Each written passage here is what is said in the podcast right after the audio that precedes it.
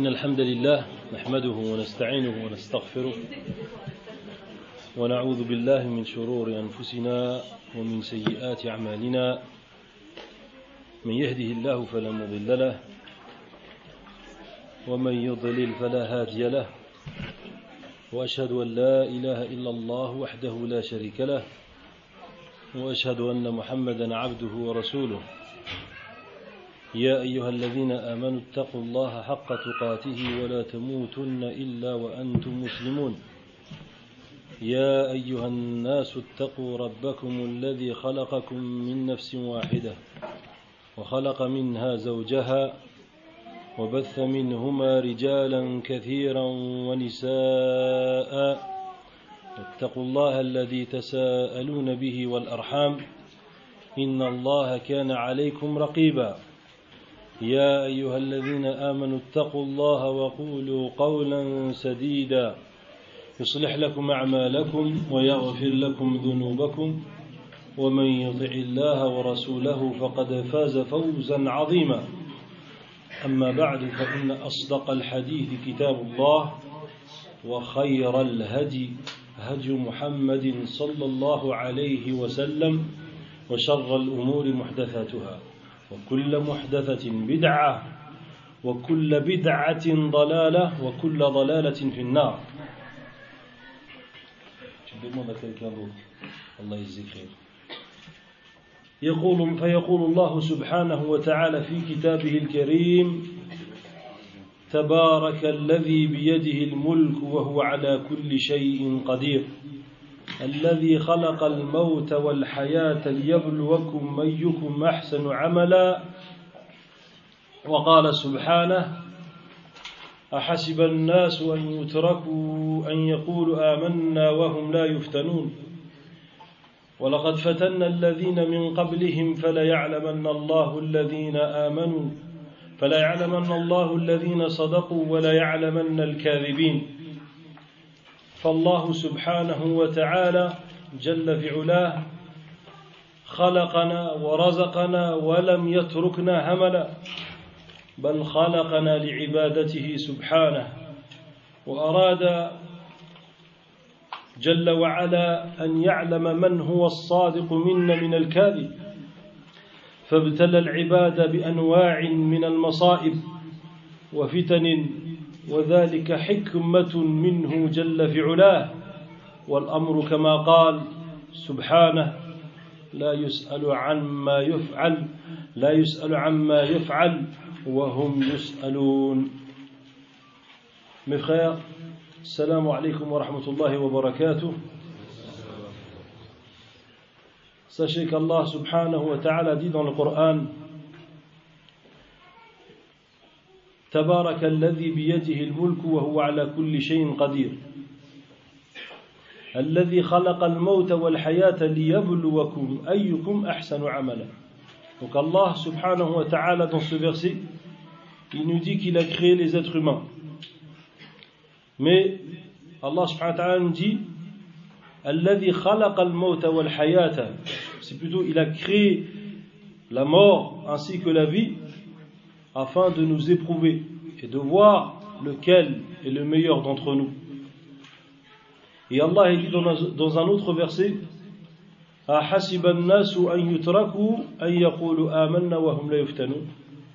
Les gens pensent-ils qu'ils vont, qu vont dire Nous avons cru sans être éprouvés Ensuite Allah dit Et certes nous avons éprouvé ceux qui étaient avant eux.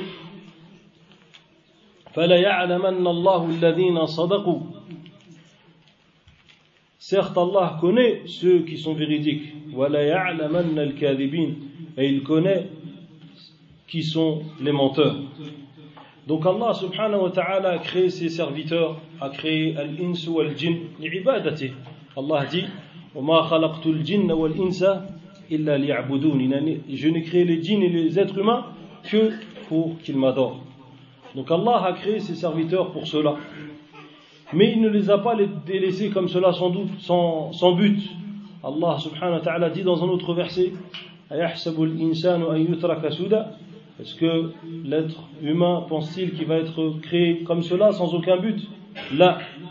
Allah subhanahu wa ta'ala a créé ses serviteurs et dans un but bien précis pour savoir c'est qui qui va l'adorer et qui c'est qui va être véridique dans cette adoration?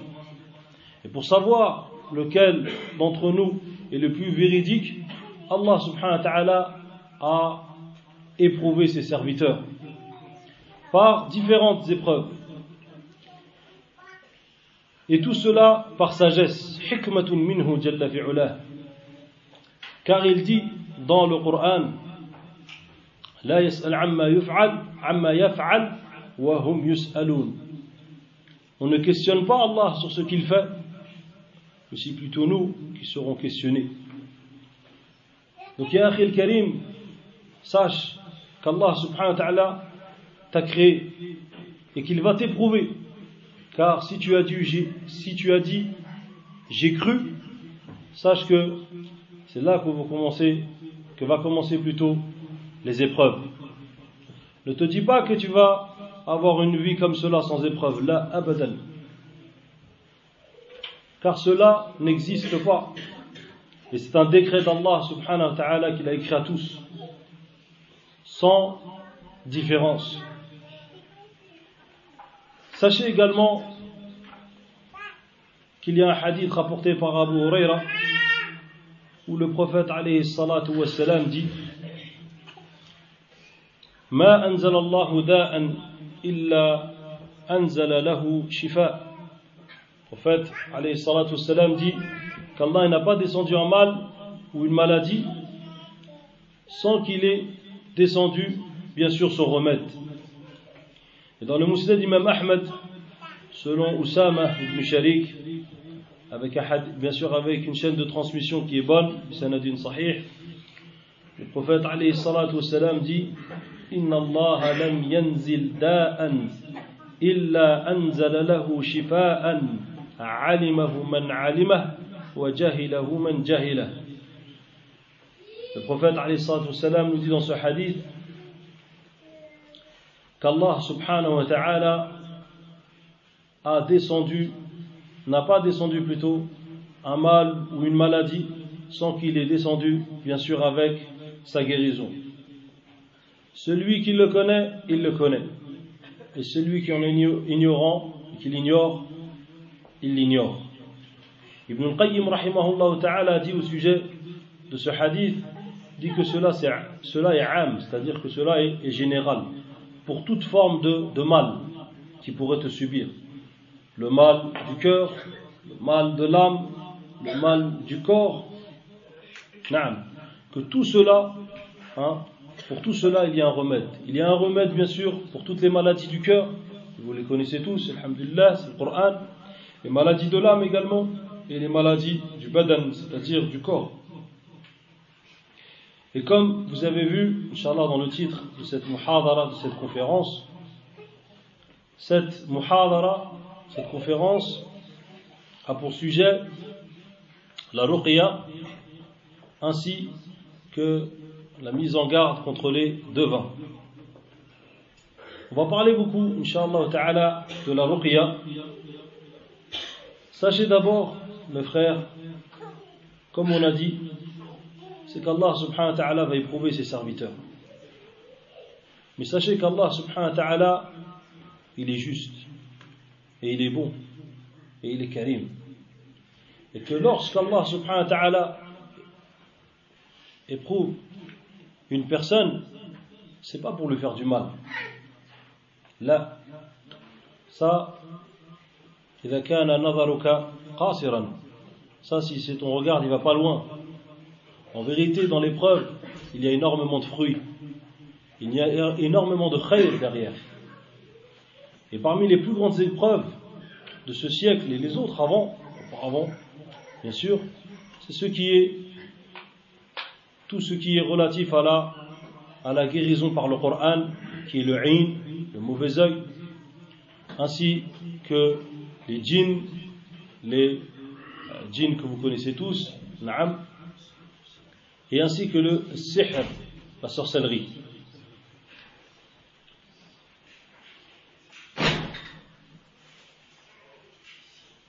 Donc, il se peut que tu sois éprouvé. Mais sache que tu fais partie de deux personnes.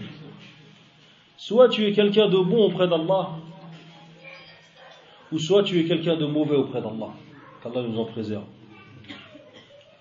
Celui qui est bon auprès d'Allah, celui-là, Allah, il va l'éprouver. Mais celui-là, il va l'éprouver pour l'élever. L'élever auprès de lui, en darajat, en degrés. Prophète, salam, il a été éprouvé.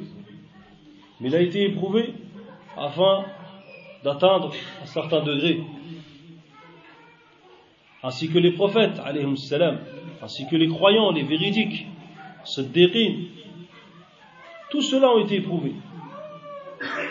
Mais cela, le but de leur épreuve, c'est quoi? C'est de les élever, comme on a dit. C'est ce qu'on appelle l'ibtila al-mamdouh.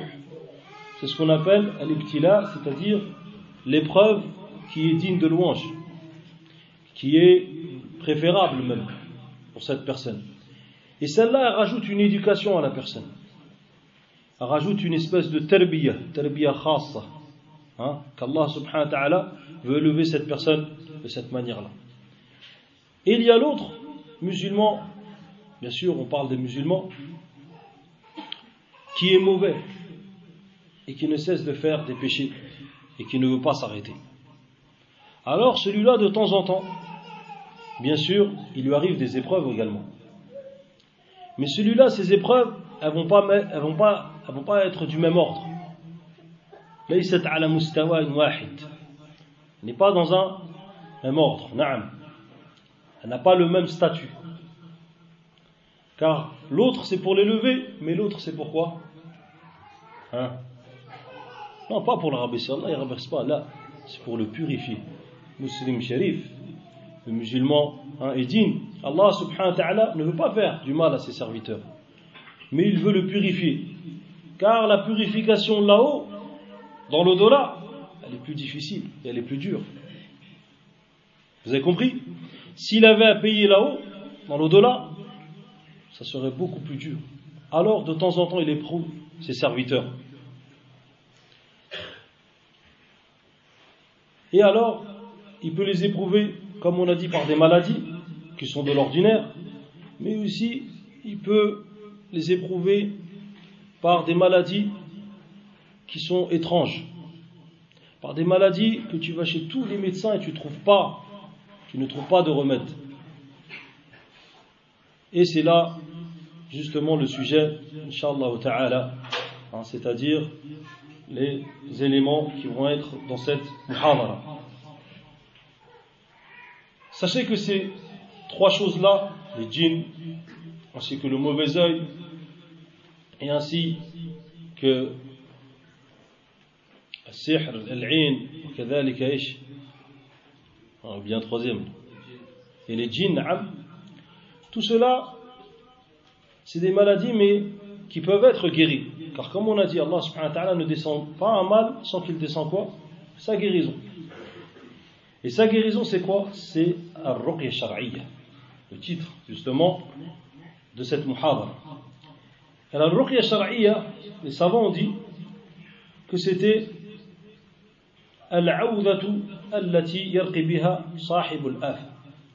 c'est une manière de se protéger, une manière aussi de soigner, par laquelle la personne, par laquelle la personne va utiliser na'am, dont laquelle la personne va utiliser, mais pour soigner des maladies comme le djinn, al-in, ou alors, ou alors le sihr. Et tout cela sont en ensemble, dans l'ensemble des afkar, soit des invocations, ou soit des, des, des invocations, des doigts plutôt, et des afkar et des rappels à faire, donc, afin de se protéger contre ce, ces mots et ces choses détestables. Alors, la ruqya, elle est connue depuis très longtemps. La ruqya est connue depuis très longtemps. Je préfère pas l'appeler exorcisme, je préfère m'arrêter sur le terme en arabe, al-ruqya, mais on a compris tous ce, ce que c'était. Donc la ruqya, elle est connue depuis longtemps. Elle est connue depuis que le sihr existe. Et le sihr existe depuis longtemps. Car Allah dit كذلك ما أرسلنا من قبلك من رسول إلا قالوا ساحر أو مجنون. Hein? Et certes, nous n'avons pas, nous n'avons pas envoyé un messager à son peuple sans qu'il dise de lui que c'est un sahir ou un majnoun. Ça veut dire que le sihr, ça existe depuis longtemps. Ruqya aussi, forcément. Depuis qu'il y a le tawhid, forcément, depuis que le tawhid existe, forcément la ruqya, elle existe. Pourquoi? Parce qu'Allah subhanahu wa ta'ala, parce que la dua existe, et Allah subhanahu wa ta'ala guérit à travers les dua. Et la meilleure des ruqya, bien sûr, c'est la, c'est la dua. Et il y a un hadith qui nous prouve cela, que cela existait au temps de l'Jahiliya, c'est-à-dire avant, euh, avant l'envoi du prophète, c'est le hadith de Aouf ibn Malik al-Ashja'i, dans Sahih Muslim, où il dit Kunna fil jahiliyati narqi na'am. On était dans le jahiliya, ya Rasulullah, nous, sommes, nous étions dans le jahiliya et nous faisions, nous pratiquions la ruqya. Et ensuite, ils, ont posé, la question au prophète, alayhi salatu wassalam, est-ce qu'il pouvait continuer cela? Alors le prophète, wassalam, répondit, La basa takun shirka. Il n'y a pas de mal à faire la ruqya tant qu'il n'y a pas de, de shirk dedans. Et c'est venu également dans Al-Muwatta de l'imam Malik, un hadith rapporté par Amara bint Abdurrahman, dans lequel elle dit que Abu Bakr Siddiq anhu, est rentré chez sa fille Aisha anha, alors qu'elle se plaignait d'une maladie. Et il y avait une Yahoudia, une juive qui était là et qui lui faisait la ruqya. Alors, Abu Bakr anhu lui a dit Fais-lui la ruqya. Fais-lui la ruqya avec quoi Avec le livre d'Allah, subhanahu wa ta'ala. Donc, la ruqya, comme on a dit, elle existe. والرقية مذكورة كذلك في القرآن ruqya est mentionnée dans le Coran. Allah dit Ya ayyuha nas قد جاءتكم موعظة من ربكم وشفاء لما في الصدور وهدى ورحمة للمؤمنين Allah nous dit Ô vous les gens Ô vous les gens vous est parvenu, vous est venu une exhortation de la part de votre Seigneur ainsi qu'une guérison de ce, qu'il y a dans vos poitrines ou dans les poitrines ainsi qu'une guidée et ainsi qu'une miséricorde pour les croyants. Donc, Allah subhanahu wa ta'ala a descendu ce Coran d'abord pour la guérison des maladies des cœurs, comme on le connaît tous, les maladies d'hypocrisie, les maladies du doute, les maladies du hasad, c'est-à-dire de la jalousie, les choses qu'il y a dans le cœur, mrad al-nufus, mrad al-qalb, qu'elle nous en protège, l'avarice, etc. Donc tout cela, si tu veux l'alaj, tu l'alaj avec le Coran. Mais le Coran, il a un effet encore plus grand. C'est qu'il soigne carrément les gens qui sont touchés par des maladies comme le in, dont, on va revenir dessus, inshallah, ainsi que les djinns et ainsi que la sorcellerie. Et il est, Allah dit également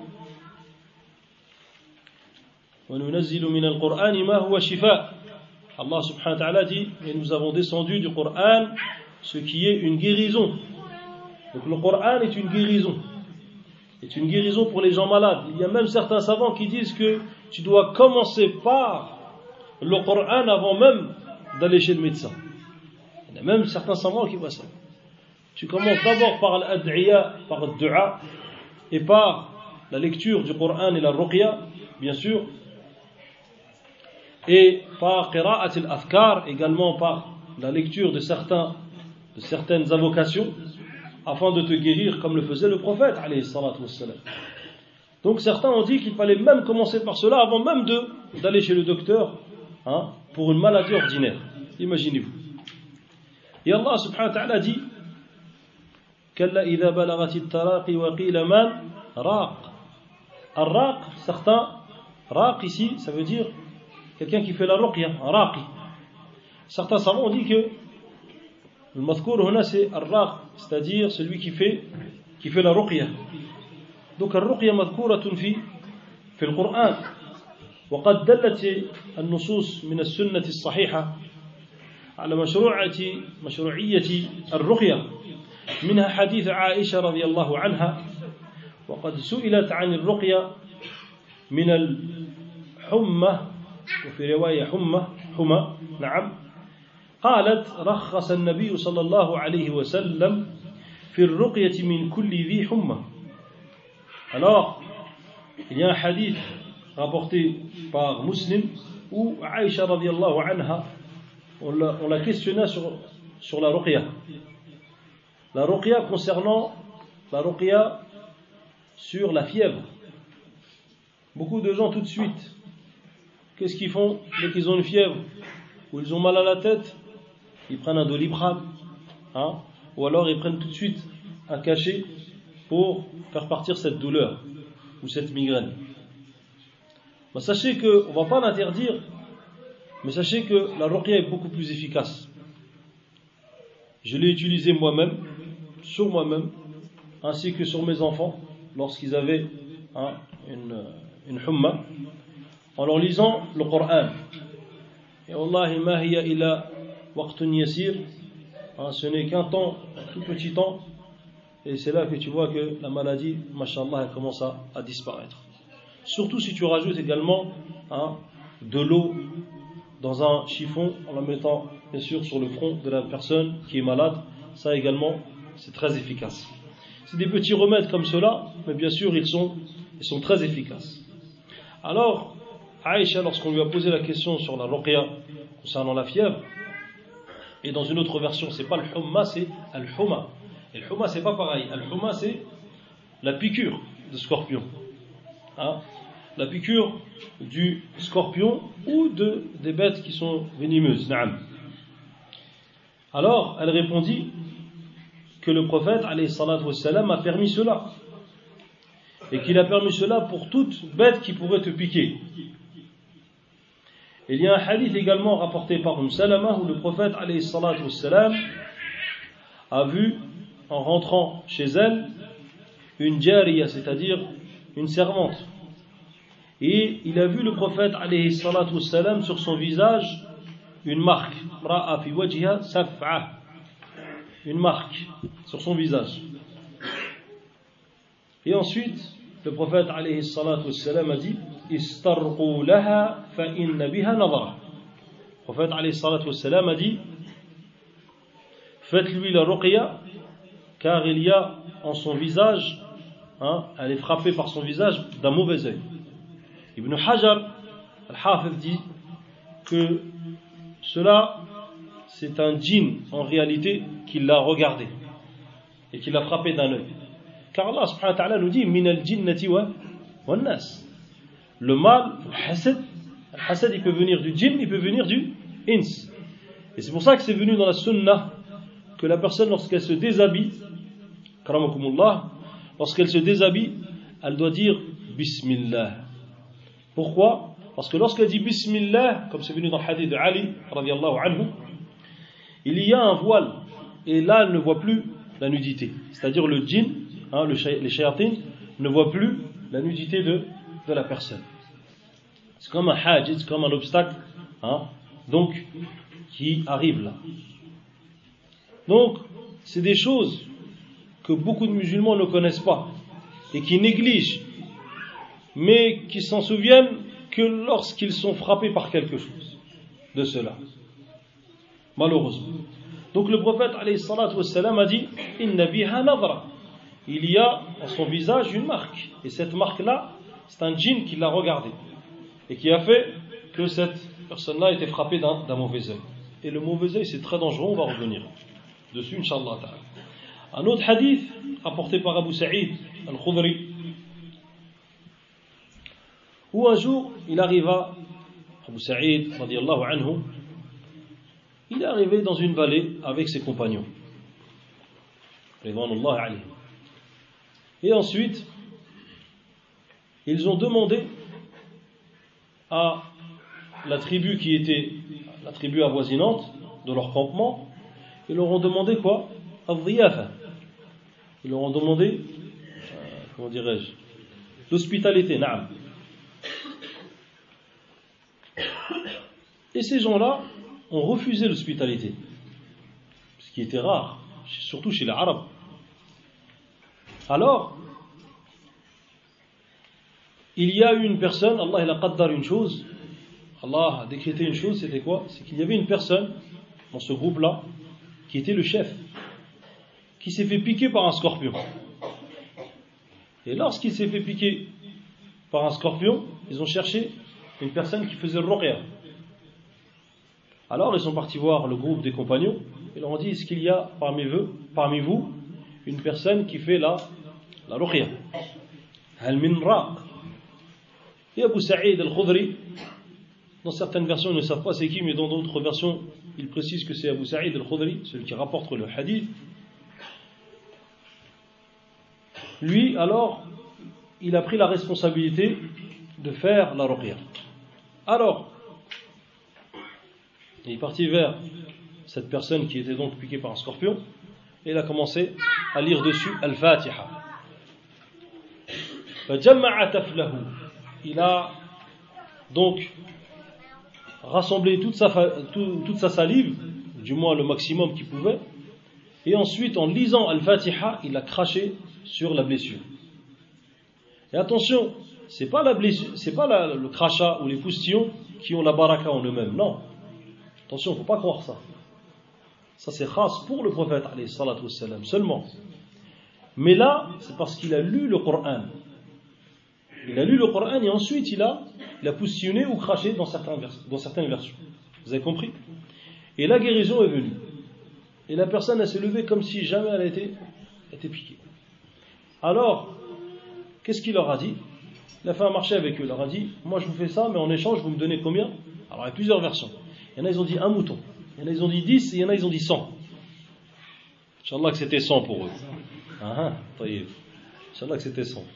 Donc ils ont pris 100 moutons. Mais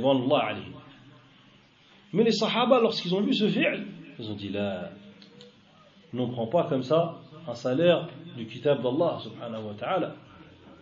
Alors, Abu Sa'id al-Khudri, ainsi que les compagnons sont revenus à qui au prophète. Malheureusement, ce comportement est très oublié de beaucoup de nos frères, de revenir aux gens de science lorsqu'on a besoin de savoir quelque chose. Ils sont revenus au prophète et ils lui ont posé la question. Et alors, le prophète a fait, a souri. Et il lui dit Il a dit, le prophète Comment savais-tu qu'elle s'appelait Ruqya en parlant de Surat al-Fatiha Parce qu'il avait lu Surat al-Fatiha. Et alors, il a dit le prophète alayhi salatu wassalam ma'akum bisahm. Donnez-moi une part également. Donc il aura permis par cela, le prophète alayhi salatu wassalam, de prendre un salaire de par rapport à la ruqya. Et D'où émane également une question, c'est beaucoup de gens disent, oui, mais en vérité, quelqu'un qui fait ruqya, il ne doit pas prendre de salaire. Non, ce hadith, il prouve le contraire. D'accord? Ce hadith, il prouve bien le contraire. Et il dit même le prophète, à la fin, il dit même le prophète, à la fin, il dit, Inna ahaqqa man euh. Hein, que la chose qui mérite le plus de prendre un salaire, c'est quoi? C'est le livre d'Allah. Vous avez compris ça, mes frères?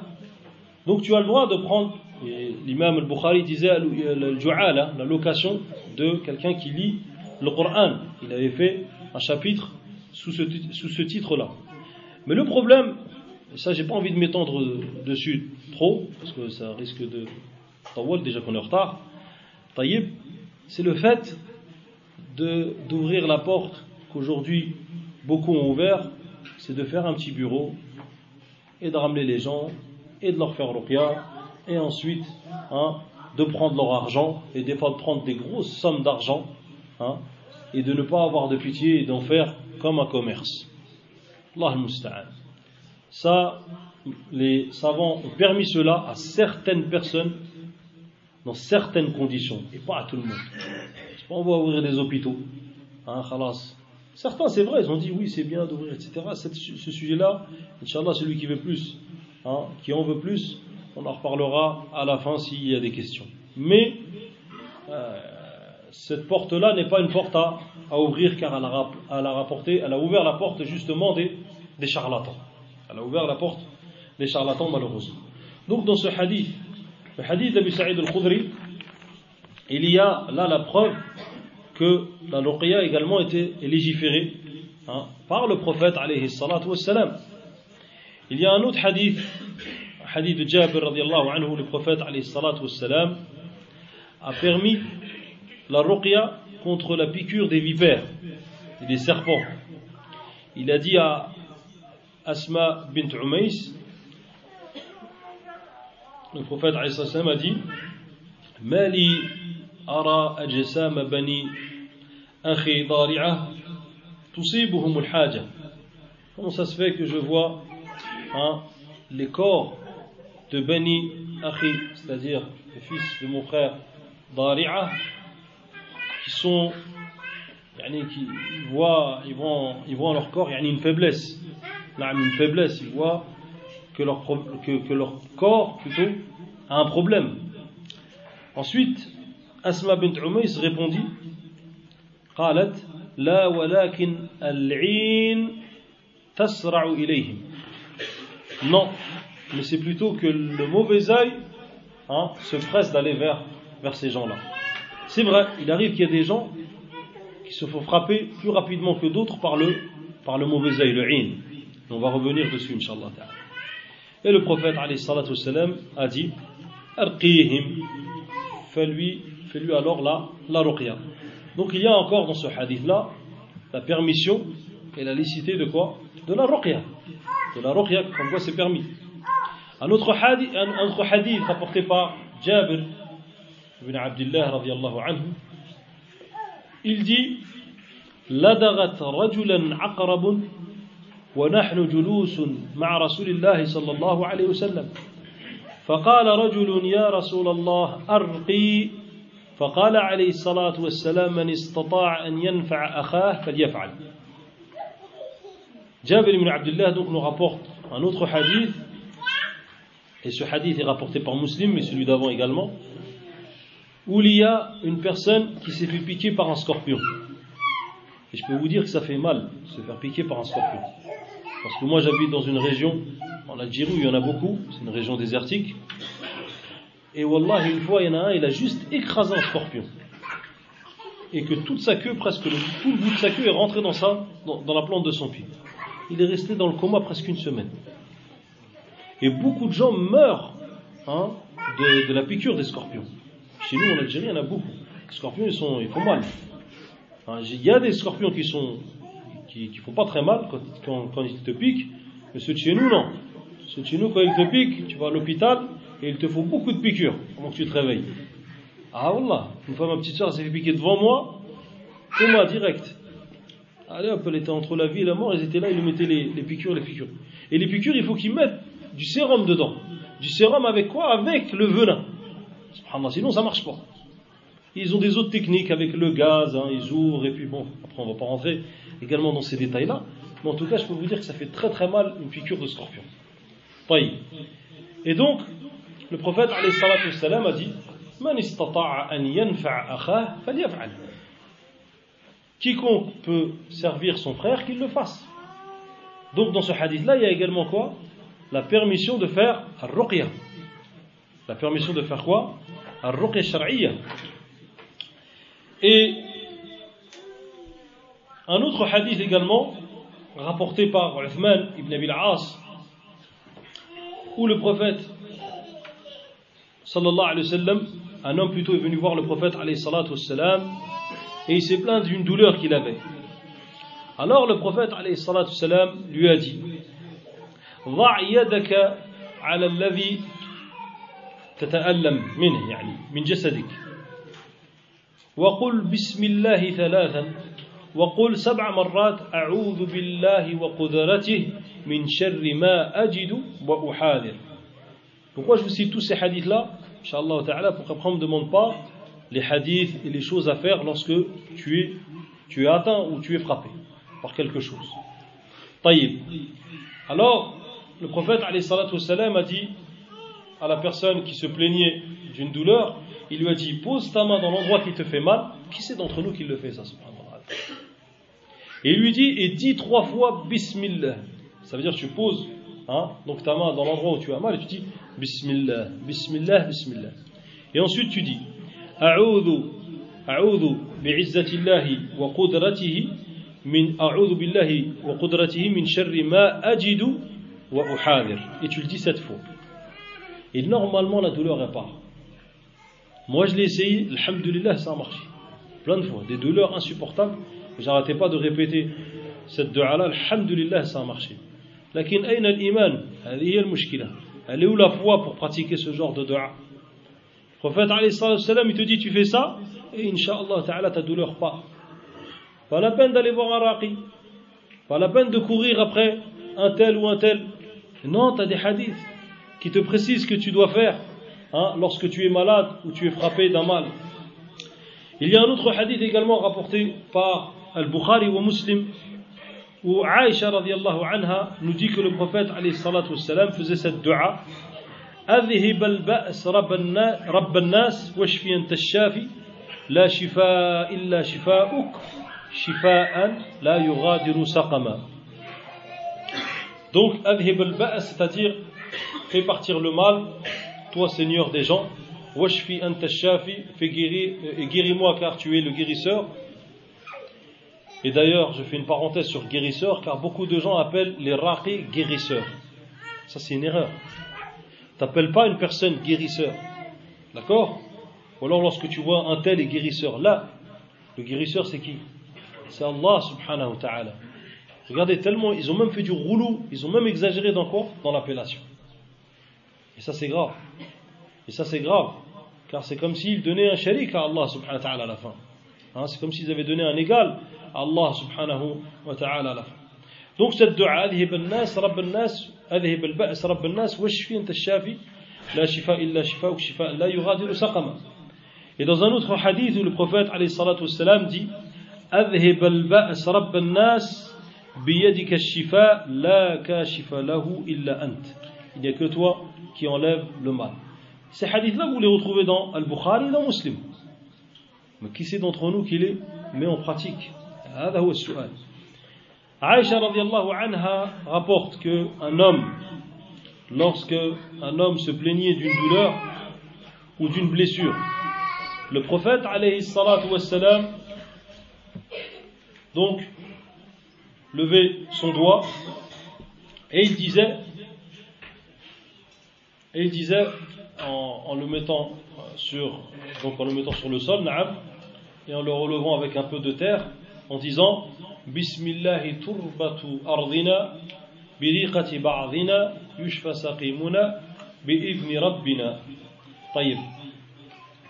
Comment le faire? Nawawi l'explique Tu mouilles d'abord ton doigt, ensuite tu le poses hein, sur la terre, et ensuite tu soulèves cette terre-là et tu vas vers la douleur, hein, la douleur que, dans laquelle tu as, donc tu as mal, et tu poses le doigt dessus et tu dis Bismillahi turbatu ardina biriqati ba'lina yushfa saqimuna bi'idni rabbina. Hadith rawahu al-Bukhari wa Muslim bilab liyushfa bihi saqimana. Avec ce, ce love, c'est-à-dire avec cette version-là, liyushfa bihi saqimana. Ça, ça prouve également donc hein, la permission de la ruqya un autre hadith également le prouve c'est le hadith de Jibril salam où le prophète wassalam, se plaignait sans demander la ruqya. Jibril s'est proposé alors à lui. Et il est venu et il, lui a dit, Jibril, salam, Jibril, l'ange Jibril, lui a dit, Ishtakait, Ya Muhammad, Ishtakait, Ensuite, le prophète lui dit Naam. Donc tu as le droit de dire aussi que tu as mal ou que d'une douleur par information et non pas par plainte. Quand tu dis que tu as mal, tu ne dois pas dire ça. Tu dois dire ça simplement par information et non pas en te, hein, non pas par plainte en disant non, mais moi j'ai mal, etc. Hein, pour te plaindre aux gens. Non. Alors Jibril lui a fait le ruqya et il lui a dit Bismillah yarqiq min kulli shay'in yu'dhik min sharri kulli nafsin aw 'aynin hasid aw 'ayni hasid Allah yashfik bismillah yarqiq. Voici alors une autre manière de faire la dua. Et vous trouvez ce hadith également dans Muslim. Bukhari ou Muslim. Voilà ce que tu dois faire, Khan al-Karim, lorsque tu es, tu es malade ou tu es frappé d'un mal. Naam. Aïcha radiallahu anha nous rapporte un autre hadith où le prophète salam, lorsqu'il avait mal quelque part, regardez toutes les hadiths, subhanallah. Est-ce qu'il allait tout de suite chercher un médicament? Là, tout de suite. Aujourd'hui, il amène il Allah subhanahu wa ta'ala. Regardez, c'est ça le tawhid. Le tawhid, comme disait Sheikh al-Jami, rahmatullah alayh, il dit le tawhid, l'unicité, c'est pas des règles comme ça que tu apprends, c'est ta vie le tawhid. Tu dois vivre avec. Hein? Toujours tu dois penser à qui? Allah subhanahu wa ta'ala. Tu sais que il n'y a que lui qui peut enlever le mal, il n'y a, que lui qui peut t'apaiser. Hein, subhanahu jalla fi'ula. Alors lorsqu'il avait mal le prophète alayhi salatu salam kana yaqra'u ala nafsihi al-maw'idat. Qul a'udhu bi rabbil falaq, qul a'udhu bi rabbin Il faisait il postillonnait également. Et ça ce n'est pas particulier à lui. C'est pour toute la communauté également, comme l'a fait Abu Sa'id al-Khudri, comme on a vu tout à l'heure. Lorsqu'il avait mal, hein, le prophète et qu'il ne pouvait plus le faire hein, pour sa propre personne, c'était qui qu'il faisait pour lui C'était Aïcha. Et voilà hadiyun nabi sallallahu alayhi wa sallam fi hada. Voici la guidée du prophète salam, dans cela. Toi, lorsque tu vois ton frère qui est sous cette peine-là, sous une maladie, qui n'arrive même pas à se faire à lui-même, le prophète salam, lui dit, dit Quiconque peut faire du bien à son frère, qu'il le fasse. Donc, suis le prophète salam également dans cela. Et ensuite, Aïcha prenait sa main, prenait la main du prophète pour rechercher la bénédiction d'Allah dedans. Et dans un autre hadith, Aïcha radiallahu anha nous disait que le prophète alayhi salatu salam, avant de dormir, avant de dormir, chaque nuit, il joignait ses deux mains et il faisait le nafath, comme cela, d'accord, en postillonnant. Et il lisait قل هو الله أحد قل أعوذ برب الفلق et قل أعوذ برب الناس et il faisait cela et ensuite il essuyait de sa tête jusqu'à tout ce qui suit dans son, dans son corps. Et il faisait cela trois fois. C'est-à-dire, en citant une fois, et ensuite il le refait une fois, deuxième fois donc, et ensuite troisième fois. Vous avez compris ça, Inch'Allah? Voilà pour celui qui pose la question. Mais ça, il le faisait à chaque fois avant de dormir, alayhi salatu. Un autre hadith nous prouve la grandeur également du Coran et ainsi que sa guérison. C'est le hadith rapporté par Muslim al-Bukhari, un hadith rapporté par Abi Mas'ud, selon Abi Mas'ud, Abi Mas'ud. Le prophète alayhi salatu wassalam dit من قرأ بالآيتين في آخر سورة البقرة في ليلة كفتاه quiconque lit hein, les deux derniers versets de Surat al-Baqarah, cela lui suffit. C'est-à-dire, avant de dormir, il lit ça, cela lui suffit. Quels sont ces deux versets hein? Jusqu'à la fin. Il faut savoir également que la ruqya, tu peux être préservé, bien sûr, avant même que te touche le mal, le in, ainsi que le djinn, et ainsi que le sihr. Car le prophète alayhi salatu wassalam, a indiqué cela et il a conseillé certains de ses compagnons que lorsque arrive la nuit, il a amsa, lorsque arrive le soir, la nuit, soit après l'asr, et pour celui qui l'a oublié après l'asr, il le fait après le maghrib, il dit que la personne doit dire أعوذ بكلمات الله التامات من شر ما خلق Et ensuite, le prophète والسلام, a dit que aucun mal ne, lui touchera, ne le touchera. Subhanallah. Et a trois, trois fois tu dis ça. أعوذ بكلمات الله التامة من كل شر من شر من شر ما ما خلق. Regarde, tu as juste à être assidu hein, en disant certaines paroles et Rabbil Alamin il te protège de tout. Al-Qurtubi, rahimahullah, il disait J'ai oublié une fois, je me suis fait piquer par un scorpion. Allah Donc, mes frères, sachez que ce n'est pas quelque chose de difficile. Wallah, notre dîne, alhamdulillah, elle est très facile. Tu as juste à prendre Husn Muslim avec toi, la citadelle du musulman, le Sahih al-Afkar, etc. Et lire ces deux-là. Et Wallah, et tu seras protégé de tout, de tout mal. Inch'Allah ta'ala. Il y a un autre hadith où le prophète alayhi dit Man nazala manzilan ثم قال أعوذ بكلمات الله التامات من شر ما خلق لم يضره شيء حتى يرتحل من منزله ذلك رواه مسلم عن خولة Il y a donc un hadith rapporté par Khawla où le prophète والسلام, dit que celui qui rentre dans une maison Et il dit ces paroles-là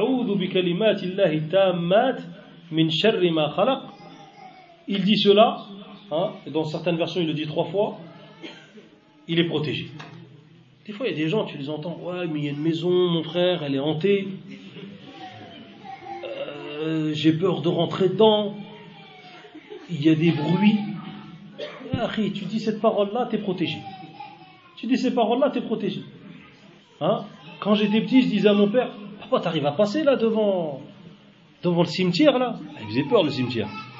C'est normal, nous on a vu tellement de films, hein, nous ont fait peur alors que c'est des morts, ils peuvent rien faire. Allah Alors on passait à côté donc du cimetière, et je disais à mon père, papa, t'arrives à passer comme ça sans. T'arrives rien du tout? Il dit, Abouna, tu dis Ayatul Kursi, t'arrives rien. Shayatin sauve de tout. Mashallah. L'aqid al-sahiha. Regardez, Inch'Allah, ça c'est une croyance ferme en Allah subhanahu wa ta'ala, ainsi qu'en en ces versets. Et il y a un autre hadith rapporté par Ibn Abbas, radiallahu anhu, le prophète alayhi salatu wassalam disait Al-Hassan ou Al-Hussein, il disait Kana yu'awwid Al-Hassan ou Al-Hussein, c'est-à-dire qu'il demandait la protection d'Allah pour Al-Hassan et Al-Hussein. Et il disait Inna abakuma يعني إبراهيم certes votre père Ibrahim كان يعوذ بها إسماعيل وإسحاق il cherchait la protection d'Allah avec ces paroles-là. Ibrahim, c'est-à-dire chercher la protection d'Allah avec les paroles qu'on va citer, sur Ibrahim, euh, sur Ismaïl, son fils, et Ishaq, ainsi qu'Ishaq, alayhim salam, alayhim salam. Et il disait, A'udhu bi kalimatillahi tamma min kulli shaytanin wa wa min kulli aynin. Et je ne le traduirai pas. Celui qui veut regarder, Inch'Allah, il trouve dans Sahih, Al-Adhkar, ou alors dans dans la citadelle du musulman. Shahid, c'est quoi? C'est le fait de dire ces paroles-là et tu dois les dire en, arabe, attention. Tu dois les dire en arabe. Ces paroles qu'on vient de dire, c'est en arabe. D'accord? Donc, tu dis ces paroles-là pour chaque mère qui a un fils dont elle a peur, hein, qu'il soit frappé par l'œil ou qu'elle a peur qu'il soit frappé par quelconque maladie, qu'elle fasse cette dua. Tu dis u'iduka. Ici, c'est une fille, tu dis u'iduki. D'accord u'iduki bi kalimatillah tamma min kulli shaytanin wa hamma wa min kulli aynin lamma. Donc, on tire de ces hadiths qu'on vient de citer, mes frères,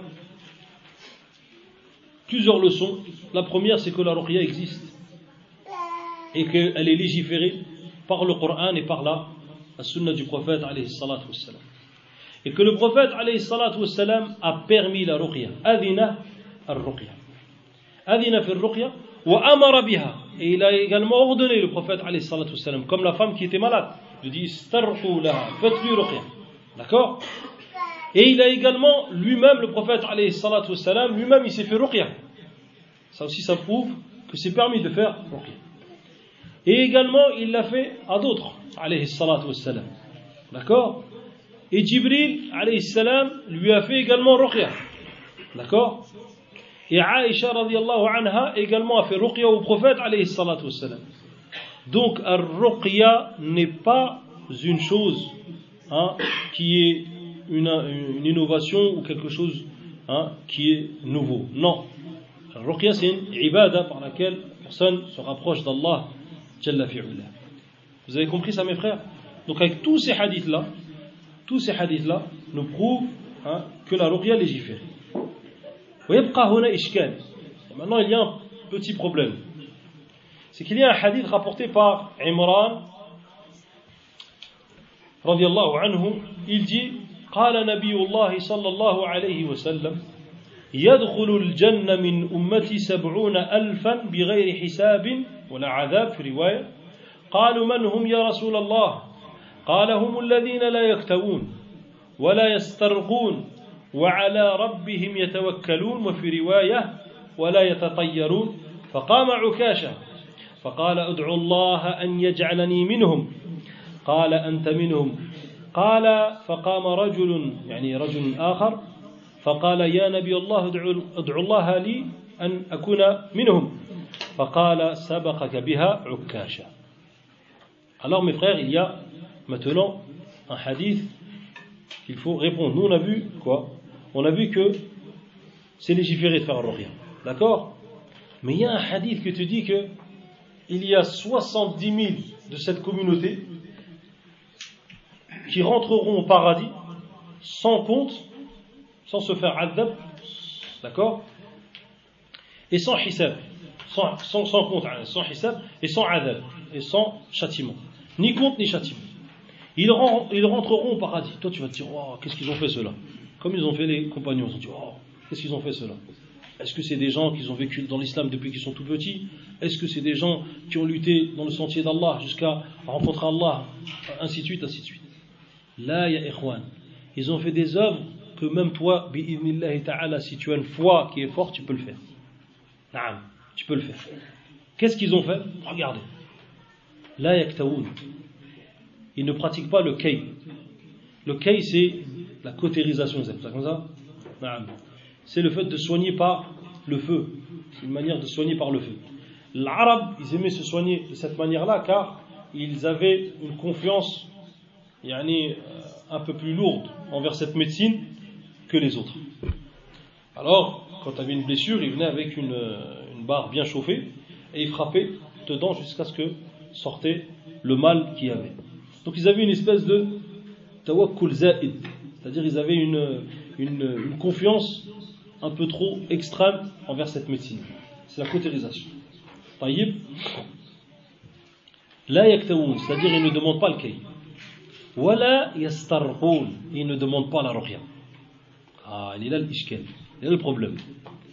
Wa ala rabbihim yatawakkalun, et donc ils s'en remettent à leur Seigneur. S'en remettre à leur Seigneur, lui et lui seul. Et dans une autre version, la yatatayyarun, c'est-à-dire qu'ils ne font pas at C'est quoi la tatayyur? C'est les espèces de superstitions, d'avoir des mauvaises augures. Tu dis, ah, il y a un chat qui est passé, ah là, ça y est, je vais avoir la, le malheur toute la journée, un chat noir qui est, qui est passé, ou alors quelqu'un est passé en dessous d'une échelle, akhlas, cette journée elle est fichue, hein? D'accord? Ça c'est les superstitions, ça c'est interdit dans l'islam. Ou alors il y a quelqu'un, nous, je me rappelle quand on était petit, quelqu'un qui passe au-dessus de moi, akhlas, tu vas plus grandir, taïb, hein? Ça vous fait rire, mais ça existe. Hein. Là, il est bien, mashallah. Taïb, vous avez compris ça mes frères? Donc ceux qui ne font pas ces quatre choses-là, ils sont, ils sont sauvés. Mais ils rentrent quoi dans les 70 000 Regardez ce qu'il dit. Ils ne demandent pas rien. C'est Ishkel ça. Qui c'est qui peut répondre? Hein? Ils se la pratiquent eux-mêmes.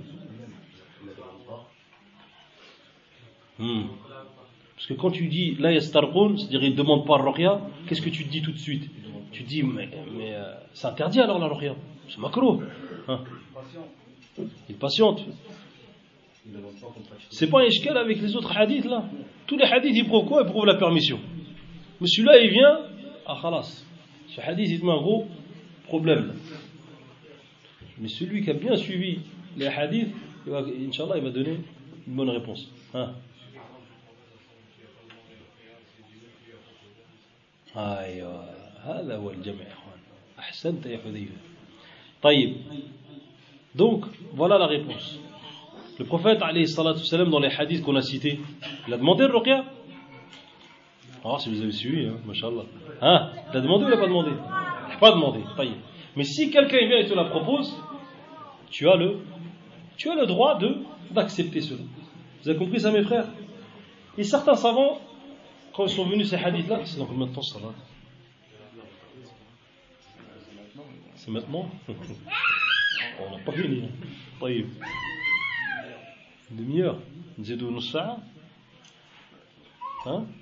كما تحب شوف أنت مع المسؤول آه نهار الحد الناس كلهم قاعدة خلاص السبت ها demain tout le monde dort c'est ça on va rester jusqu'à minuit machallah Taïb. Il fallait pas me le dire ça. Taïb. Donc, c'est un ishkel. C'était un problème ce, ce hadith-là. Ce hadith-là, certains savants, ils ont dit que cela prouve, cela prouve que la ruqya, le fait de demander la ruqya, c'est makro. Ce n'est pas recommandé. C'est pas haram, attention. On parle, on dit quoi C'est makro. Il y a une différence entre haram et et makro, comme vous savez tous. D'autres, ils ont dit non. On reste sur les autres hadiths qui donnent la permission absolue de faire quoi? De faire ruqya. Et certains, qu'est-ce qu'ils ont réussi à faire, on va dire? Ils ont réussi à entre tous ces textes-là, c'est-à-dire à lier et à faire une jonction de tous ces textes-là, et en résumant, en résumant cela sur trois choses. La première, c'est que la ruqya, la ruqya, mustahabba fi haqq raqi que la ruqya, elle est mustahabba, elle recommandée pour celui qui l'a fait. Vous avez suivi ou pas? Qui c'est qui peut me donner le dalil? La preuve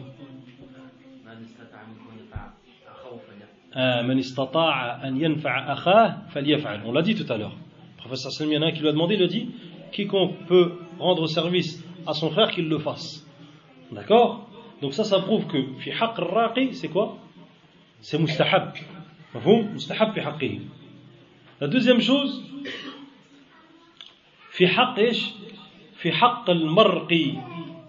al-marqi, c'est-à-dire celui qui se fait, maintenant, celui qui subit la ruqya. La deuxième chose, c'est que cela est permis. C'est-à-dire qu'il a le droit de recevoir la ruqya de n'importe de n'importe qui. Le délit la preuve de ça, c'est quoi? Que Aïcha l'a fait, la ruqya au prophète, et que le prophète il a accepté cela. Ça, Vous suivi jusqu'à maintenant Taïb. Qui d'autre à part Aïcha, anha? Jibril, salam. Donc ça, ça prouve quoi? Ça prouve que la ruqya, ça prouve que la ruqya est permise également pour celui qui la reçoit, sans la demander.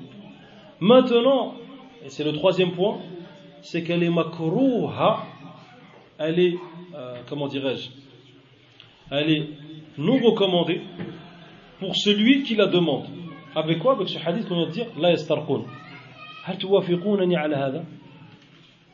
Est-ce que vous êtes tous d'accord avec moi sur ça?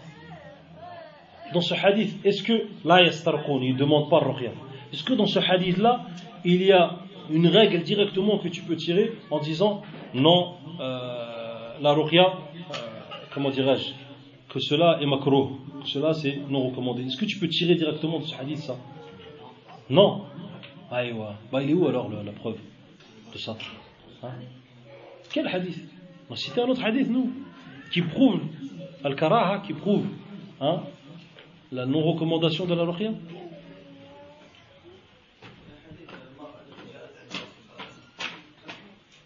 Hein, hein. Ça, ils le prennent encore plus âme pour Tadawi. Il y a un hadith, mes frères, qu'on n'a pas cité, et c'est ce hadith-là qui est le fasl, c'est-à-dire c'est celui qui va tout hein, nous éclaircir.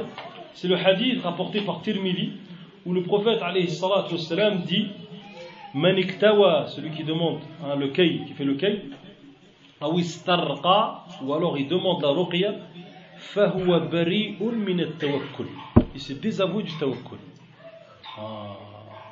Vous avez compris? Le hadith il est où? Il est dans? En Tirmidhi. Il est sahih. Celui qui demande quoi? Qui demande la ruqya, il s'est désavoué de quoi? Du tawakkul. Mais comme il y a les autres hadiths qui nous prouvent que c'est licite de faire la ruqya, on va donc prendre cette interdiction-là, qui est dans ce hadith-là, et on va euh, lui donner un autre statut qui est quoi? Qui est le karah et non pas le tahrim. Est-ce que vous m'avez compris ou là Zal, chouïa? Ou là j'explique. Ma'alish, moi je peux expliquer, je suis jusqu'à minuit, Inch'Allah. Taïb Vous avez compris Inch'Allah? On va faire l'adhan Taïb. Le hadith, man iktawa ou istarqa, c'est-à-dire qu'il demande la ruqya, فقد برئ من التوكل. سي ça qu'il désavoue de quoi? Du tawakkul c'est à dire de la confiance en il rend vers Allah il va y avoir les dents inshallah nous بعد بعد الصلاة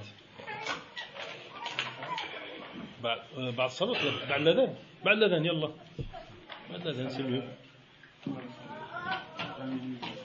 كما تريد ان شاء الله سنجوفا رابيدمون ان شاء الله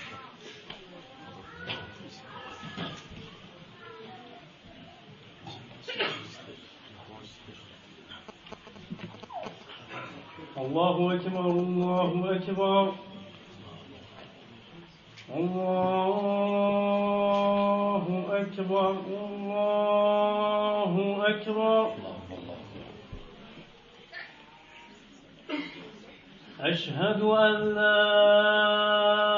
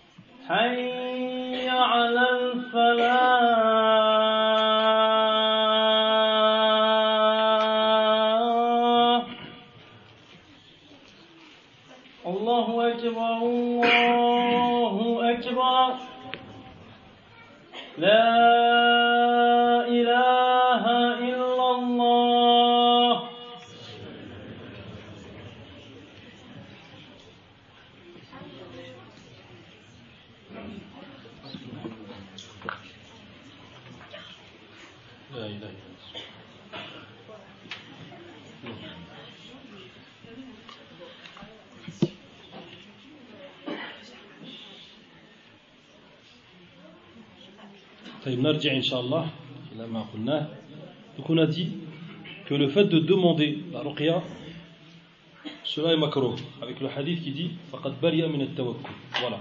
Mais que ce n'est pas le hadith qui dit la yastarqun qui en est une preuve, malgré que certains le prennent comme preuve. Imam Ahmed il va plus loin et il prend ce hadith là pour dire quoi Pour dire que euh, la personne elle n'est pas obligée de prendre, de se soigner, carrément. Avec ce hadith là, la yastarqun. Naam. Après ça c'est deux autres questions. Taïb. Et on a dit que fi al-marqi pour celui qui recevait la ruqya c'est permis. Et on avait dit pour celui qui l'a fait que cela c'est mustahab. Donc pour ces trois, dans ces trois cas-là, on a donné une règle. Maintenant, de quoi on fait le ruqya? C'est là qu'on va rentrer un petit peu plus dans le vif du sujet. De quoi on fait le ruqya? On fait le ruqya, mes frères, de trois choses. La première, al le mauvais œil. La deuxième, al-jinn. Et la troisième, sihr. Et ces trois choses-là sont différentes. Il se peut il se peut qu'une personne soit touchée de ces trois choses-là en même temps, qu'Allah nous en préserve. Il est possible qu'il se fasse frapper d'une seule de ces choses-là, c'est-à-dire que par le in, ou que par un djinn, ou que par un sihr. Et en général, lorsqu'il est frappé par un djinn, souvent, souvent derrière, il y a, il y a euh, souvent lorsqu'il est frappé par un djinn, souvent derrière, il y a, un, il y a une sorcellerie. Mais le in, c'est complètement à part. Et c'est très difficile d'avoir un, un, diagnostic euh, parfait sur, sur le in. On va revenir donc dessus, Inch'Allah. Le in, qu'est-ce que c'est le in Beaucoup de gens se posent la question sur le in. قال يعني قال قالوا يعني العين هو داء يخرج من بعض الأرواح بعد التعجب وقد يكون بحسد وقد يكون بغيره طيب le in c'est quoi? C'est une espèce d'énergie, une espèce de force qui sort de la personne, d'accord? Il sort de la personne, mais soit par un étonnement, d'accord? Soit par un étonnement, ou soit par une jalousie. Et le plus dangereux des deux, c'est lequel? C'est celui qui est fait avec la jalousie. D'accord? Le in thabit, al-in thabit, al-in haq. Hein? Al-in thabit, c'est-à-dire que le in existe réellement. Le prophète il a dit le mauvais œil est une vérité. Le in est cité également dans, dans le Coran. Le in est cité dans le Coran. Allah subhanahu wa ta'ala nous dit au sujet de Yusuf alayhi salam, euh, de Yaqub alayhi salam, il dit au sujet de ses enfants وقال يا بني لا تدخلوا من باب واحد وادخلوا من أبواب متفرقة وما أغني عنكم من الله من شيء إن الحكم إلا لله عليه توكلت وعليه فليتوكل المتوكلون Donc, regardez, c'est un nabi. C'est un nabi, Yaqub alayhi salam. C'est un prophète. Et il a dit à ses fils, et il a demandé à ses fils, de rentrer, fait Misr, de rentrer en Égypte par plusieurs portes, car il avait énormément d'enfants, Yaqub alayhi salam. Et il leur a demandé de rentrer par plusieurs portes des portes différentes, et il leur a dit et je c'est-à-dire que je ne peux je ne suis d'aucune richesse pour vous et certes l'ordre appartient est à Allah subhanahu wa ta'ala. Il a juste fait un sabab Yaqub. Les ulama ils ont dit pourquoi Yaqub il a dit ça? Parce qu'il a voulu protéger ses fils du, du mauvais œil.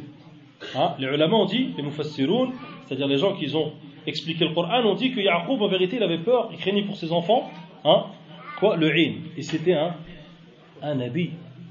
Alors toi, mon frère, quand tu as par exemple, Allah barik, hein, euh, quatre garçons, trois filles, mashallah, et c'est tous euh, des enfants qui sont beaux, etc., ne fais pas rentrer, comme il a dit Yaqub, d'une seule porte. Hein? T'imagines, Yahri 1, 2, 3, 4, 5, 6, 7. Là, c'est toi qui te pousse, hein, qui pousse le in des gens vers toi. Donc tu dois prendre certains asbab. C'est pour ça que même Uthman, anhu, il cachait, il, dit, il a dit de cacher la pommette d'un, d'un, hein, d'un enfant, d'un enfant. Pourquoi? Parce qu'il craignait pour lui également le, le. Donc, il appartient aux musulmans de faire ces asbab-là, de cacher les choses pour ne pas être frappé du in. Et ça, c'est arrivé à des gens que je connais, des gens qui arrivaient à connaître, à, apprendre le Coran, ils arrivaient à prendre une page par jour. Des gens proches de ma famille, subhanallah et du jour au lendemain, wallah, du jour au lendemain, ils n'arrivaient même pas à prendre un verset. Juste parce que quoi? Ah, tu sais, j'arrive à apprendre du Coran, j'arrive à prendre une page par jour. Eh ouais, et hein, après les gens, khalas, ils le frappent d'un œil. Et également, donc, également, à savoir autre chose, c'est qu'il y a un autre, un autre, un autre verset qui le prouve. Allah nous dit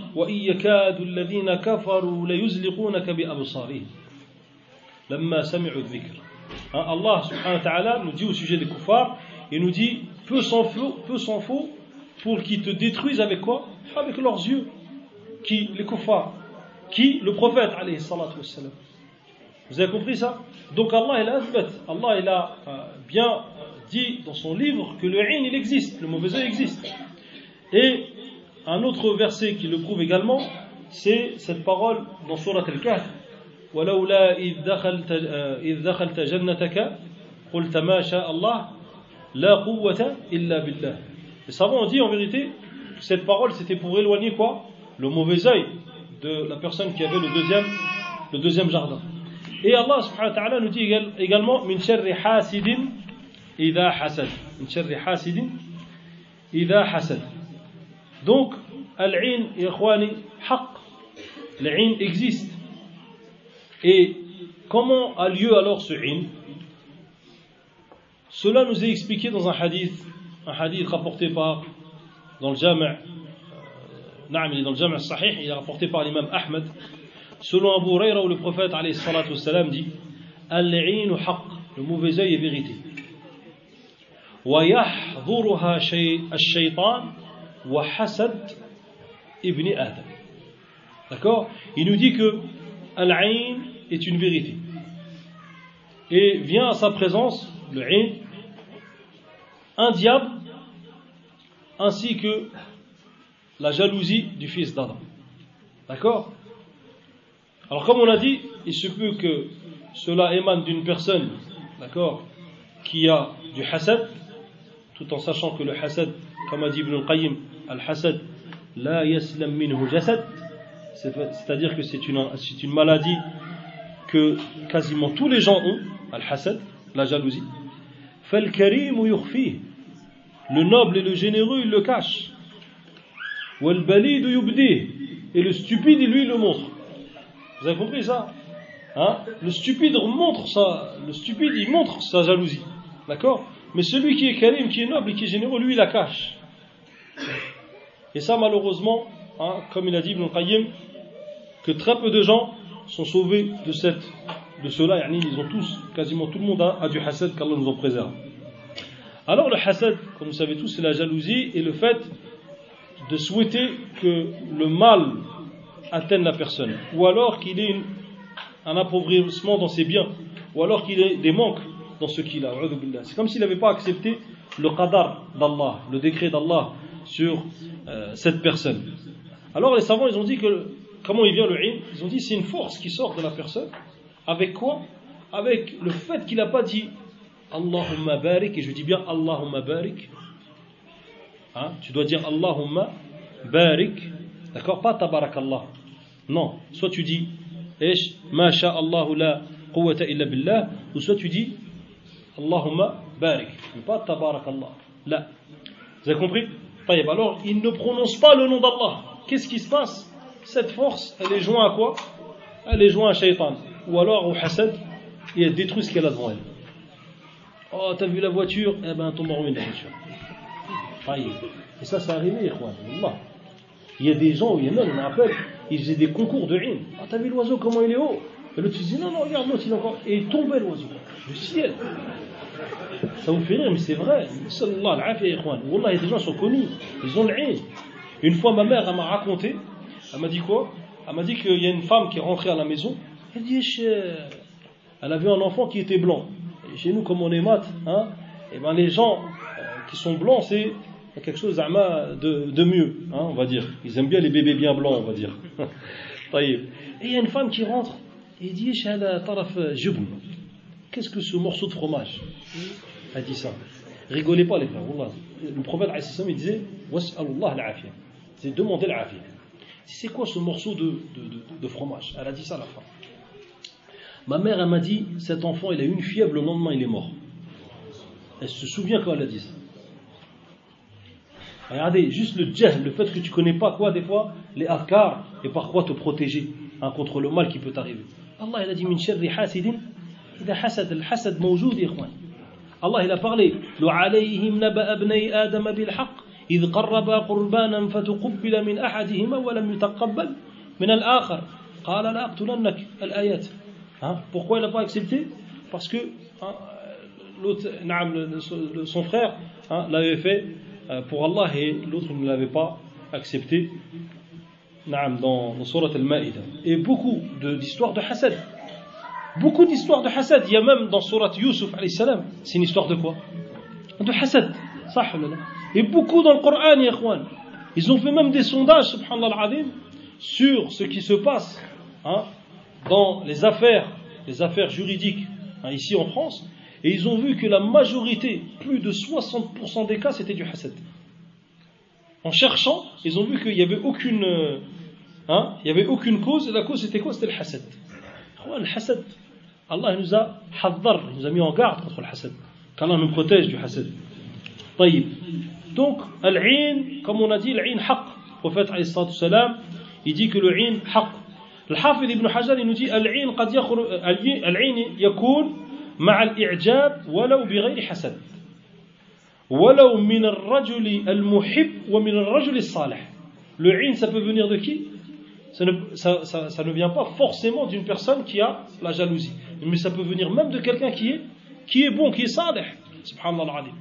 Donc toi, ne te fais pas, ne sois pas dupe et ne te fais pas avoir par le fait que non, lui, Inch'Allah, il n'a pas de hasad envers mes enfants. Là, il regarde ton enfant un peu de travers, hein, tu lui dis, Inch'Allah, tu lui dis, Allah hein, tu lui demandes qu'il fasse la dua et qu'il demande à Allah subhanahu wa ta'ala hein, qui, qui mette la baraka sur cet enfant. Sachez également que le prophète salam, dit Aktharu man yamutu min ummati ba'da qada'illahi wa qadarihi bil'in. La majorité de ma communauté, après le décret d'Allah, ils mourront par quoi? Par le ilm. Al-ilm haq. Al-ilm haq. Et s'il y avait une chose qui avait devancé le qadar, le décret d'Allah, ça aurait été le in, tellement il est puissant. Alors vous dites pas que le ça n'existe pas, les. Là, s'il y a des anbiya, qui se sont protégés hein, du in, c'est pour nous donner également un enseignement dans notre vie de tous les jours. D'accord? Par contre, ce n'est pas les petits talismans qui protègent contre le in, la petite main de Fatma hein, qu'on met ici, ou alors les gris-gris, hein, ou alors les talismans. Tout ça, c'est haram. Et tout ça, c'est du shirk asghar. D'accord? Et s'il le prend juste par cause, ça c'est du shirk asghar, et ça peut le faire entrer en enfer. Et si, naam, et si il le prend pas par cause et il dit ça, ça me protège vraiment indépendamment d'Allah, celui-là il a fait du kufr. Il est sorti de l'islam. Donc faites attention mes frères. Faites attention hein, à cela et à ces fausses croyances. Et le prophète qu'on a dit dans, dans, dans, dans notre hadith, il dit.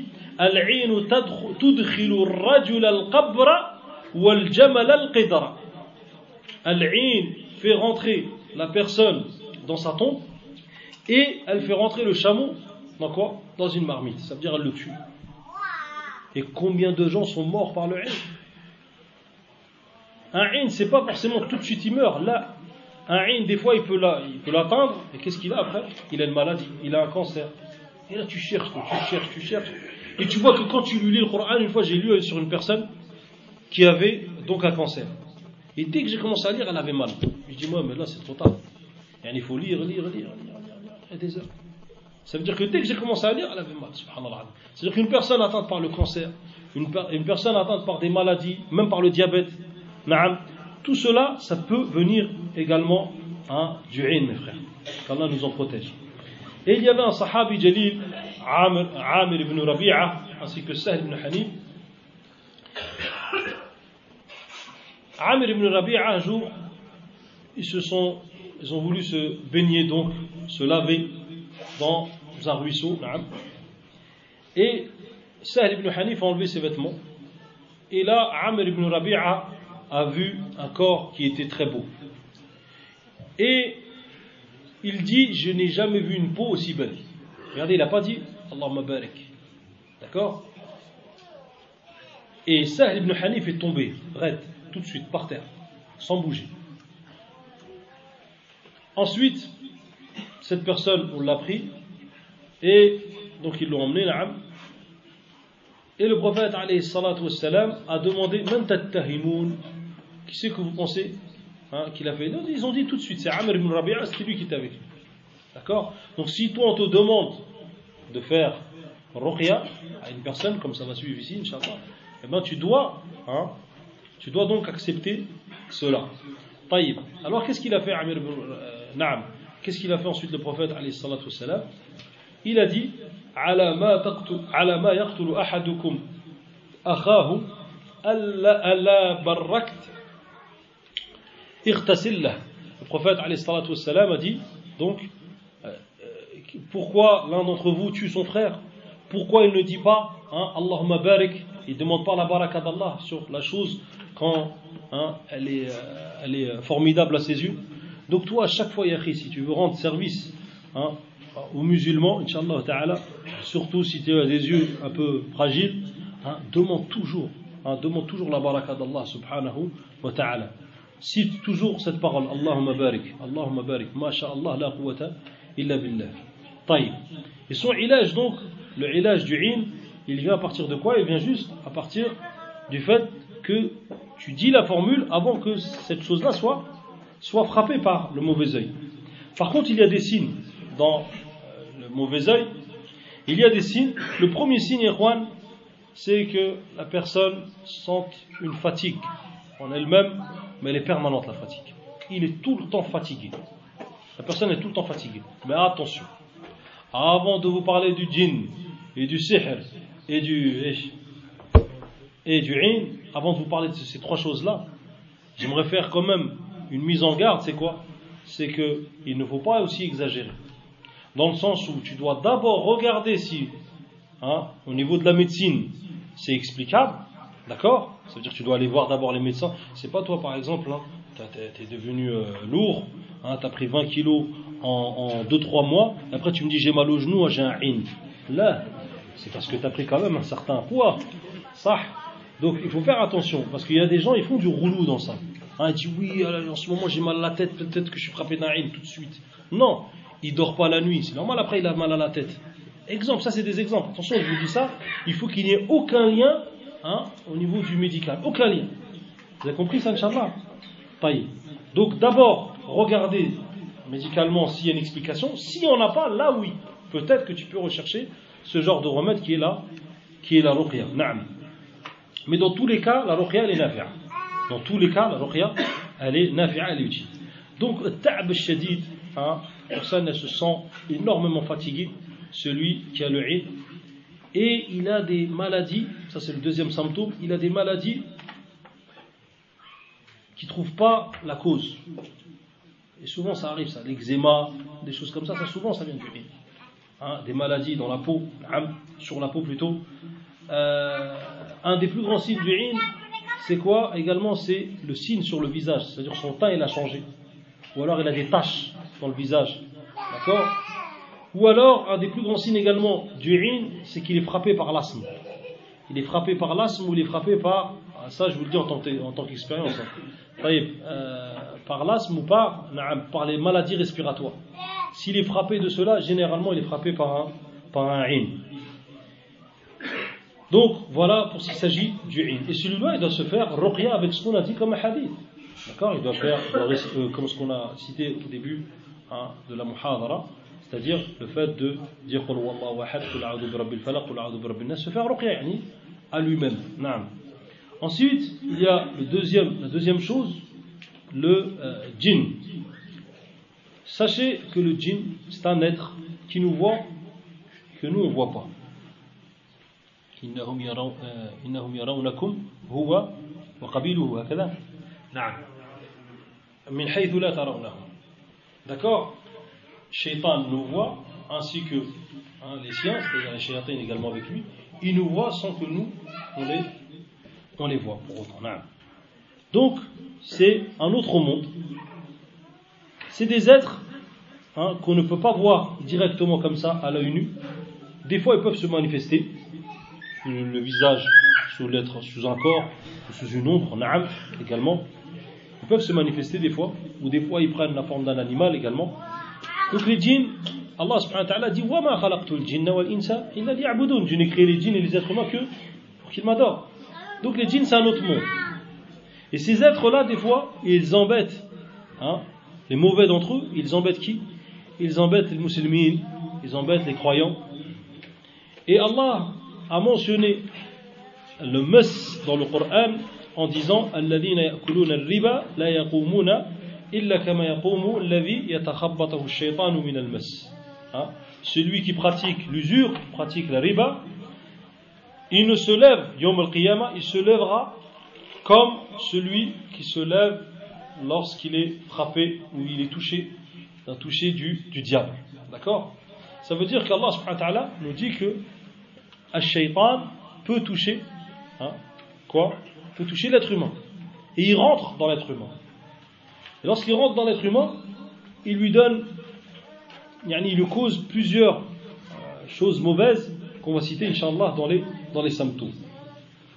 طيب خلاص خلاص 5 minutes طيب bon, on va pas finir hein Inch'Allah c'est l'heure bon on va finir ça Inch'Allah طيب donc il y a également ce hadith rapporté par Ibn Abil As où le prophète alayhi salatu wassalam a dit à Ibn Abil As, il lui a dit Ma ja'a bika Qu'est-ce qui t'a fait venir? Et le prophète, alayhi salatu plutôt il a répondu, il a répondu au prophète, alayhi salatu en disant Au messager d'Allah, je n'arrive pas à faire la salat correctement. Et jusqu'à ce, ce que je n'arrive même pas à savoir si j'ai fait le soujoud, etc., etc. Alors le prophète, alayhi salatu lui a dit shaytan. Ceci est un diable il lui a dit eux de nous rapproche-toi. Et ensuite le prophète a frappé sa poitrine, sa poitrine avec sa main. Et il lui a dit et il a, il a crachoté sur sa bouche dans sa bouche plutôt et il lui a dit sors ennemi d'Allah. Et il lui a dit ça trois fois et ils ont vu une ombre sortir hein, comme un petit chiot noir. Donc le prophète salam, également a fait ruqya il a fait ruqya et il a donc enlevé par la permission d'Allah il a enlevé quoi? Il a enlevé ce djinn et on va rentrer dans les symptômes ou Khalas. Je peux finir au moins les symptômes du djinn. Alors, pour les symptômes de djinn, mes frères, lorsqu'une personne est frappée par un djinn, le premier c'est quoi? C'est la salat. Il se sent mal dans sa prière.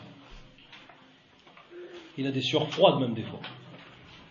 Il ne supporte pas la prière. Et généralement, il se déclenche le djinn pendant la prière.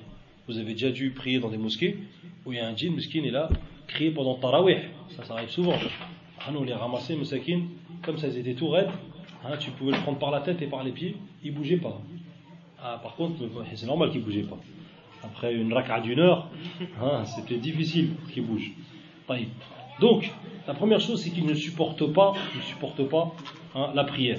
Souvent, il se manifeste par des mouvements bizarres pendant la prière ou à la lecture du Coran. Également, il a une espèce de douleur insupportable au niveau de la nuque. Et moi, je les reconnaissais souvent comme ça, parce qu'ils bougeaient trop leur nuque. Comme ça, hein, surtout pendant la prière. Souvent, c'était des gens qu'après, lorsque je leur demandais, je leur disais bien, Inch'Allah, je vais te je vais voir ce qu'il y a toi, toi. Et souvent, ils se déclenchaient après le, le djinn billah. Donc, ils sentent une douleur là au niveau de la nuque, mais ils sentent également un poids au, niveau de ses, euh, au milieu de ses clavicules, un poids insupportable. Il fait énormément de cauchemars, ça c'est un autre signe, un autre symptôme. Il fait énormément de cauchemars, le sauce. Il voit des chiens souvent, ou des tigres ou des loups. Souvent il voit ça. ça c'est par rapport également à mon expérience euh, personnelle. Et il a souvent un membre qui n'arrive plus à bouger, qui est quasiment machloul, il est quasiment paralysé, ou alors il est trop lourd. Et des fois, il fait même des mouvements, des mouvements, mais incontrôlables. C'est-à-dire, il est là, il parle avec toi, et puis son, bras, il part. Comme ça. Ou il a un mouvement comme cela, et son, son, corps, il part, sans le contrôler. Ça aussi, c'est un, un signe. Mais surtout, surtout, un des signes que tu vas retrouver souvent, et le plus, c'est quoi? C'est que il a souvent des migraines. Et ces migraines, elles viennent après l'asr. Souvent, il a des migraines et ces migraines elles viennent après le asr. Et il sent toujours quelqu'un, une présence autour de lui ou lorsqu'il va dormir. Voilà pour ce qui s'agit des arabes, plutôt des symptômes concernant la personne qui est touchée par le djinn. Ensuite, il y a sihr, mais là, à mon avis, on va s'arrêter, c'est ça? Tant pis, hein. Après Salat, c'est vous qui voyez. Il y a un frère qui a fait une aqiqa. C'est lui qui décide.